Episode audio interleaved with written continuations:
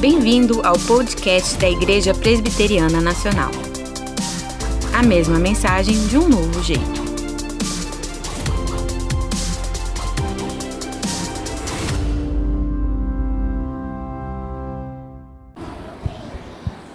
Boa noite, meus irmãos. A graça e a paz do Senhor seja com a sua vida, com o seu lar. Boa noite também nossos queridos irmãos que estão conosco, nos acompanhando de casa. Ah, nós temos no mínimo 500 pessoas conosco aqui agora nessa nesse momento de culto. E princípio espiritual que eu estou enfatizando, que o apóstolo Paulo nos deu esse exemplo, dizendo que ele estava em espírito, presente com os irmãos da igreja de Colossos, verificando a boa ordem, o bom andamento da fé dos irmãos. É assim que nós estamos também irmanados em unidade espiritual com os nossos irmãos em casa. Espero que o culto doméstico na sua casa esteja sendo uma bênção edificante e que a palavra de Deus possa falar ao seu coração de uma maneira muito especial, como também a cada um de nós que estamos aqui nesse lugar de oração e de adoração ao nosso Deus.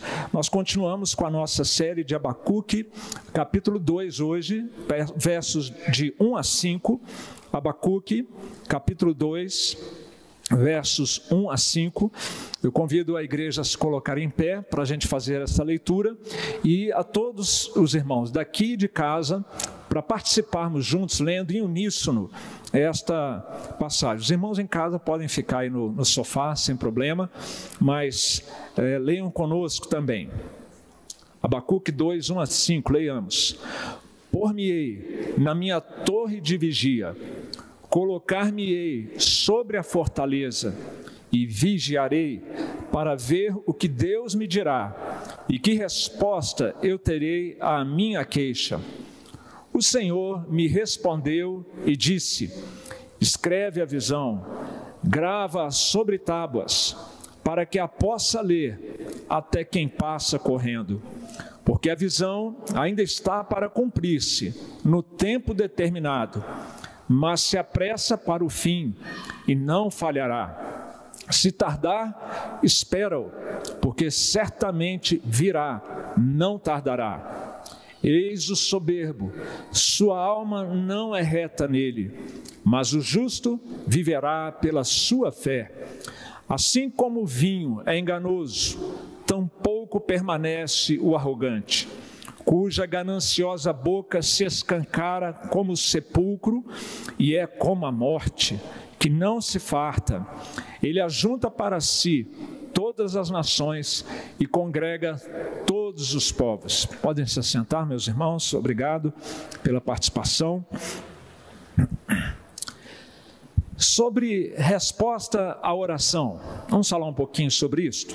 Você sabia que deístas não oram? Já ouviu falar dessa turma? É uma corrente filosófica. Voltaire foi um, um espécime né, desse grupo de pessoas que não chegam a negar a existência de Deus, mas não creem na pessoa de um Deus, na, na existência de um Deus pessoal, que ouve orações e que responde a orações. É, deístas não creem que existam janelas abertas do mundo sobrenatural deste Deus para o nosso mundo natural aqui uh, terreno. Voltaire, inclusive, chegou a profetizar que a Bíblia seria extinta dentro de algumas, algumas décadas, e hoje na casa dele há uma sociedade bíblica, para frustrar aquela profecia furada que ele fez. C.S. Lewis disse que o, o, o Deus deísta é um Deus domesticado. Por quê?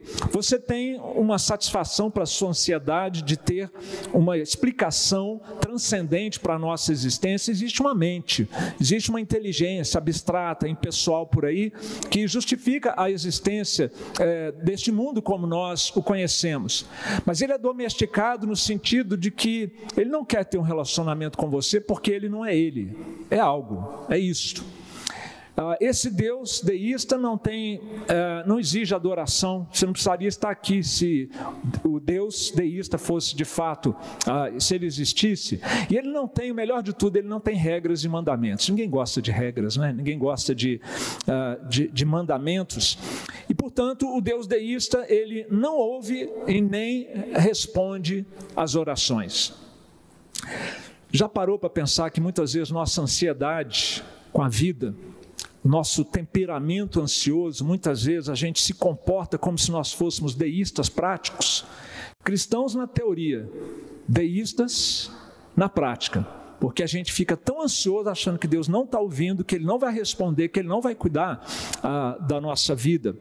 E muitas vezes a nossa falta de fé e de confiança neste Deus também, seja por ansiedade, seja por falta de confiança, nós estamos sendo deístas na prática.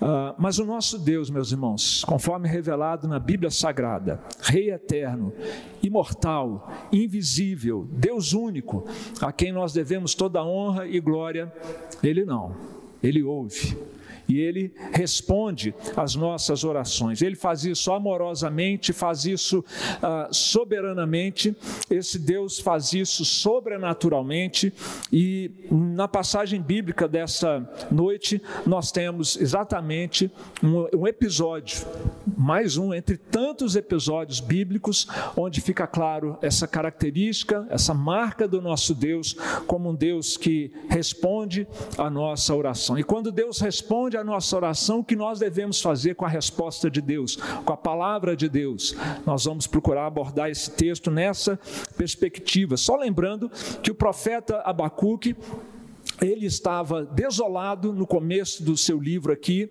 pelo fato de ver o caos que estava estabelecido na nação dele, no povo de Israel, aquelas dez tribos mais ao norte, a violência, a corrupção, a imoralidade, a apostasia, e ele então clama a Deus: Deus só não vai tomar uma providência. Deus responde. A primeira oração, a primeira resposta. Deus diz: Vou tomar uma providência. A providência vai ser drástica, porque eu estou trazendo. Já ouviu falar aí dos caldeus? Deus, essa turma que está arrasando o mundo, né? como verdadeiro, uma nuvem de gafanhotos, por onde passam, arrasam tudo, pois são eles mesmos que vão chegar aqui ah, no reino de Israel e vão arrasar com essa nação. O profeta, ao invés de se dar por satisfeito, ó, oh, que bom, eu estava realmente querendo que o senhor demorou, o senhor tinha mesmo que tomar uma providência. Não, ele fica mais desesperado ainda, porque ele conhecia a fama dos caldeus. E ele pensou: mas se os caldeus fizerem aqui o que eles fazem nas outras nações, o que será feito das promessas de Deus? O que vai ser feito dessas promessas que nós aguardamos de um Messias que virá para restaurar todas as coisas? Se a nossa nação deixar de existir, ah, como vai ser isso? Primeiro vão ser essas dez aqui ao norte, depois as duas do sul, e eles vão acabar com, com Israel. Então ele entra em pânico quando ele ouve a resposta de Deus. E aí ele faz então a sua segunda oração e nós vimos isso na semana passada, que nós aprendemos com, com Abacuque como orar buscando refrigério em tempos de calamidade, em tempos críticos. E agora então Deus lhe responde a sua segunda oração. E é nesta segunda resposta de Deus que nós vamos procurar aqui extrair algumas lições preciosas para nós. Ah, nós temos uma passagem bíblica em Isaías que diz que a palavra de Deus não sai da sua boca sem antes cumprir o propósito para o qual Deus a designou. E é também olhando por esse, por esse prisma desta passagem de Isaías que nós vamos procurar identificar aqui nesta resposta de Deus, nesta palavra que Deus deu, seus propósitos quando ele nos dá a sua palavra. O nosso Deus, nosso Deus, meus irmãos, o Deus revelado na Bíblia, ele tem propósitos específicos para nos dar a sua palavra. E o primeiro desses propósitos, meus irmãos, é que ele espera e ele quer que a sua palavra seja compartilhada, que a sua palavra seja divulgada. O profeta coloca-se na sua torre de vigia. Você leu aí o verso primeiro um versículo que ele é, ele é bem conhecido e bem querido da igreja, né? Por-me-ei na minha torre de vigia, colocar-me-ei sobre a fortaleza e vigiarei para ver o que Deus me dirá e que resposta eu terei à minha queixa. Ah, e o Senhor me respondeu e disse: Escreve a visão, grava sobre tábuas, para que possa ler até quem passa correndo. Ao contrário do Deus deísta, ao contrário dos falsos deuses, o nosso Deus, você pode se colocar numa torre de vigia e aguardar que no tempo dele, ele vai dizer algo a você, ele vai responder algo a você, ainda que seja uma queixa do seu coração. Nós vimos isso também no domingo passado, que Deus não se importa de ouvir nossas queixas, nossas ansiedades, nossos questionamentos, nossas dúvidas. É diferente de chegarmos a Ele com rebeldia ou com incredulidade. Ele sequer repreendeu o profeta, ele respondeu o profeta a toda aquela ansiedade, todas as preocupações que ele tinha demonstrado com seu povo e depois com a chegada dos inimigos que brevemente ah, estariam ali. Os falsos deuses não respondem à oração, meus irmãos, mas Deus respondeu ao seu povo por meio do profeta, e Deus responde à igreja por meio do seu filho, Jesus Cristo, e por meio da palavra de Cristo. E eu pergunto se você tem sido persistente nas suas orações. Você tem se colocado na sua torre de vigia, colocando diante de Deus coisas que o inquietam, projetos que você tem, dificuldades em relacionamentos. Você tem feito as suas orações é, de fato, esperando que Deus vá se importar e que Deus vai responder você? Quem tem com Deus um relacionamento e o vê como um pai de amor, coloca as suas preocupações e ansiedades e espera Deus agir e Deus responder. Mas a palavra de Deus, meus irmãos, deve ser compartilhada, ela deve ser divulgada. E o Senhor disse isso de uma maneira é, interessante, né? Ele falou: olha, escreve claramente a visão em tábuas para que se possa ler facilmente. A resposta de Deus ao profeta, naqueles tempos dramáticos, tinha, tinha a ver com a chegada dos caldeus, ah, o exílio que iria começar por etapas, os caldeus, gente, são os babilônicos, a mesma coisa, tá? É, quando você ouvir uma coisa ou outra, não são povos diferentes. Ah, e quando eles chegassem, eles iriam começar a deportar pessoas, para pessoas importantes da, da sociedade judaica, para a Babilônia, e depois, finalmente, eles iriam arrasar a cidade até o fundamento, destruindo muros, destruindo o templo, uma verdadeira barbárie ah, aconteceria ali mas o Senhor futuramente iria restaurar a sua nação. Deus não permitiria que Israel fosse destruído até o último homem, por causa exatamente das promessas que ele havia feito. Essa, esta palavra de do Senhor para Abacuque, ele diz: Não guarde isso para você, você precisa falar. Você precisa falar do meu juízo e você precisa falar da minha misericórdia. E fale de uma maneira que fique muito claro meus queridos, a, a missão que foi dada a Abacuque tinha a ver com a escatologia próxima daquilo que viria a acontecer. O escatom é uma palavra grega que quer dizer o fim. Em relação ao fim que estava reservado para a nação, havia necessidade de uma missão de proclamação ser cumprida ali pelo profeta. E a mesma coisa acontece conosco na igreja nos dias de hoje, meus irmãos. Há um escatom que nós estamos aguardando. Aliás, ah, eles aguardavam o mesmo escatom que nós. Eles aguardavam também a vinda do Messias para estabelecer no dia do Senhor o reino eterno do Senhor Jesus, do, Messias, sobre toda a terra. Nós participamos das mesmas expectativas, nós ansiamos pelo mesmo fim e temos a mesma missão de proclamar esta mensagem que fala da justiça de Deus e que fala da misericórdia de Deus revelada por meio do seu filho enviado do Messias. Mateus 24, 14 faz essa associação ah, da missão com a escatologia. E será pregado este evangelho do reino por todo o mundo, para testemunho a todas as nações. Então virá o fim. Primeiro, atenção para isso. Primeiro, você compartilha o Evangelho. Eu, todos nós. Depois, segundo, Cristo virá para estabelecer o seu reino. Olha a responsabilidade que foi colocada sobre Abacuque, que está sobre cada um de nós. Uh, talvez usar a palavra proclamar o evangelho assuste você, porque proclamação fica às vezes melhor para quem está no púlpito, vestido de terno e gravata. Por isso eu estou preferindo a palavra compartilhar, share, que é uma coisa que está todo mundo acostumado a fazer hoje em dia. Nós compartilhamos as maiores bobagens nas mídias sociais, as maiores futilidades, as maiores ironias. Ok, há lugar para tudo isso se tiver bom gosto, né? E for uma coisa de bom nível. Mas nós precisamos compartilhar a mensagem, o Evangelho de Jesus, para que o fim venha. E este é um desafio que o livro de Abacuque nos traz. Ah, e este é um desafio que a palavra de Deus ah, nos fala a respeito de quando Deus responde às orações. A palavra de Deus, ela deve ser compartilhada, ela deve ser dividida, porque assim como ela nos faz bem, há muita gente que precisa dessa palavra. A palavra de Deus também, meus irmãos, aqui nós temos um outro propósito de Deus para a sua palavra, que não sai sem cumprir esse seu desígnio, esse seu propósito. A palavra de Deus será cumprida.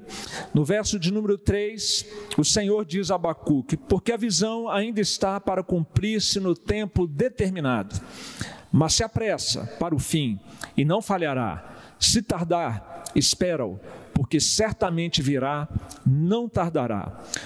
Você prestou atenção aqui nessa expressão? Tempo determinado, fim, não vai falhar, vai acontecer. Assim Deus caminha na direção da nossa história como seres humanos. Ele tem traçado e determinado, tempo determinado para todos os acontecimentos, até esse acontecimento extremamente estranho que nós estamos vivendo neste ano de 2020, que vai entrar para a história como um divisor de águas, como uma página sendo virada na história, diante dos nossos olhos, o ano da pandemia. O Senhor tem tempos determinados para todas as coisas. E este é um conceito importante na nossa teologia reformada, o conceito dos decretos divinos. Deus decreta todas as coisas que acontecem, Ele não fica ah, esperando para ver o que vai acontecer, nem é tomado de surpresa. A palavra de Deus nos diz em Efésios que Ele é aquele que faz todas as coisas conforme o conselho da Sua vontade. E ele decretou todas as coisas desde a eternidade. O nosso breve catecismo nos esclarece quanto a isso. Os decretos de Deus são o seu eterno propósito, pelo qual, para a sua glória, Deus predestinou tudo o que acontece. A história não é cíclica, ela é linear e ela caminha para um fim objetivo: o dia do Senhor e o estabelecimento do reino de Deus. E tudo mais se encaixa no, na história dentro desse objetivo uh, do nosso Deus o autor de Hebreus, no capítulo 10, verso 35 a 39, especificamente no verso 37 e 38, ele pega este texto, ele toma este texto de, uh, de Abacuque e ele diz o que é que virá, que certamente virá. Havia aqui uma dupla profecia. Viriam sim os inimigos caldeus, viria, haveria o tempo depois da restauração de Israel, mas no horizonte mais distante, o autor de Hebreus diz: porque ainda dentro de pouco tempo, aquele que vem virá, ele personaliza a vinda de Jesus, não a sua primeira vinda, mas já a segunda. Aquele que vem virá e não tardará. Todavia, o meu justo viverá pela fé, e se retroceder, não se compraz, nele não se compraz a minha alma essa expressão tão querida da igreja reformada, né, o justo viverá pela fé, ela vem daqui de Abacuque, Paulo a utiliza em Romanos, a utiliza em Gálatas, e aqui o autor de Hebreus também a utiliza para fazer referência à atitude de fé confiante que o povo de Deus deve ter na expectativa da vinda do Senhor Jesus Cristo no tempo determinado, de acordo com os propósitos de Deus. E todos os acontecimentos mundiais, eles se encarregam ou eles têm essa finalidade de ir preparando o terreno para a volta do Senhor Jesus Cristo. Meus irmãos, nós precisamos da palavra de Deus para termos essa segurança essa confiança de que nós não estamos sendo jogados de um lado ao outro por uma sequência caótica de acontecimentos, mas que Deus está dirigindo todas as coisas. Um autor disse que Deus pode até parecer ser mentiroso, mas ele não pode mentir. Se ele falou que vai fazer, ele vai fazer. Se ele falou que ele virá, ele virá. Aquilo que ele disse que ele faria na época de Abacuque, ele fez. Nós podemos dizer que Deus pode até parecer estar atrasado, mas Deus nunca se atrasa. Tudo acontece no seu tempo determinado. Na minha vida, na sua vida, na sua casa, no nosso país, no nosso mundo, é assim que as coisas funcionam, meus irmãos. Você pode descansar nessa direção divina, ah, conduzindo a sua vida, a sua família, conduzindo a todos nós. E por último, meus irmãos, a palavra de Deus tem também como propósito, Deus nos dá a sua palavra para que ela impacte a todos todos aqueles que a ouvem. A palavra de Deus vai produzir efeitos na vida de todos, até dos rebeldes, até daqueles que vão ouvir, vão resistir. Mesmo assim, essa palavra ela vai produzir impactos. O que, que Deus falou exatamente ao profeta? É esse versículo chave. Eis o soberbo, sua alma não é reta nele, mas o justo viverá pela sua fé. Essa é a essência da mensagem que Deus deu, da resposta de Deus para Abacuque. Ela começa com essa expressãozinha: Eis o soberbo. Essa é uma referência aos caldeus, todos, todo, todos eles muito inchados, muito cheios de si, pela, pela, pelo sucesso das suas campanhas militares, destruindo nações para todos os lados e indo agora com toda a sua sede de sangue para cima do povo de Deus. E Deus então diz: Deixa, dá um tempo. Bacuco segura a onda porque eu vou tratar com esses soberbos. Se o justo viverá pela fé, no verso 5 ele diz que tão pouco permanece o arrogante. O justo viverá, os arrogantes serão punidos, experimentarão o juízo de Deus. Como nação, achando que vão ser eternos, que vão estar sempre no poder, eles não permanecerão. A mensagem, portanto, a essência da mensagem do profeta, meus irmãos, ela fala tanto do triunfo da fé dos crentes, quanto do fracasso da rebelião dos soberbos. E não é essa a mensagem do Evangelho? Aqueles que tiverem fé em Jesus Cristo, que se esvaziarem de si mesmos, que renunciarem uh, e crucificarem o seu ego e seguirem a Cristo, serão vitoriosos, estarão eternamente no reino de Deus. Mas os soberbos, os inchados, os autossuficientes, aqueles que acham uh, que não precisam de Deus, que Deus é para os fracos, religião é para mulheres e crianças, com bastante sexismo aí nessa colocação. Pois bem, esses que são arrogantes não permanecerão, ah, mas experimentarão a justa ira do nosso Deus. É este, é o binômio do Evangelho: graça ah, e justiça. Sempre justiça. A justiça de Deus ela é aplicada a nós pela mediação ah, do seu Filho Jesus Cristo. Na verdade, ela é aplicada a Cristo, ele é punido em nosso lugar e nós recebemos então a absolvição ah, dos nossos pecados. Esta é a mesma mensagem, meus irmãos, que nós temos ah, do Evangelho e que causa impacto em todos, porque em alguns será cheiro de vida para a vida, em outros cheiro de morte para a morte. O mesmo cheiro, a mesma mensagem, o mesmo, o mesmo Evangelho. O autor de Hebreus, que eu citei há pouco, quando ele trata desta passagem, então, falando da vinda do Senhor Jesus Cristo, ele diz: Ok, você já conhece esse Evangelho, você já o recebeu na sua vida, você já tem essa fé salvadora, então agora é hora de perseverar. Não abandoneis, portanto, a vossa confiança, ela tem grande galardão. Com efeito, tendes necessidade de perseverança, para que, tendo feito a vontade de Deus, alcanceis a promessa. Nós todos precisamos escolher diante da mensagem do Evangelho, de que lado nós vamos nos posicionar? Se ao lado daqueles crentes, daqueles que creem em Cristo, humildes, arrependidos uh, de nossos pecados e, portanto, aprendendo a amar, aprendendo a obedecer ao nosso Senhor Jesus, ou ao lado dos inimigos de Deus, e é meio que politicamente incorreto falar isso nos nossos dias, mas é isso mesmo. Aqueles que não amam a Cristo são inimigos de Deus, ainda que sejam religiosos. E todos nós precisamos nos definir. Então, se ficaremos ao lado dos amigos de Deus ou dos inimigos do Senhor. Esse é o momento, portanto, meus irmãos, para nós perseverarmos em fazer a vontade de Deus. Meus queridos, ah, o nosso Deus, ele fala e Ele tem propósitos sábios para a Sua palavra chegar aos nossos corações, para nós termos a Bíblia Sagrada em nossas mãos. Ele espera que nós cumpramos a nossa missão para que o tempo do fim possa finalmente chegar. Ele fará cumprir a sua palavra, porque tudo ele decretou soberanamente. Isso é de extrema conforto e confiança para os crentes em Cristo. E essa palavra vai produzir impacto na vida de muitos. Na vida dos que ouviram aqui esta mensagem, os crentes que havia ali, porque havia crentes ali, Daniel era um deles, os amigos de Daniel, Ezequiel, Jeremias, essa turma toda fazia parte aqui da, do grupo, da, do remanescente fiel. Para eles foi importante ouvir, foi confortador ouvir esta mensagem.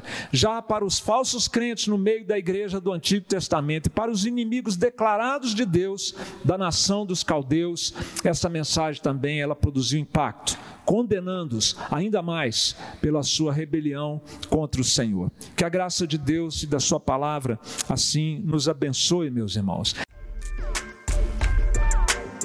Este podcast foi produzido por Missão Digital. A mesma mensagem de um novo jeito.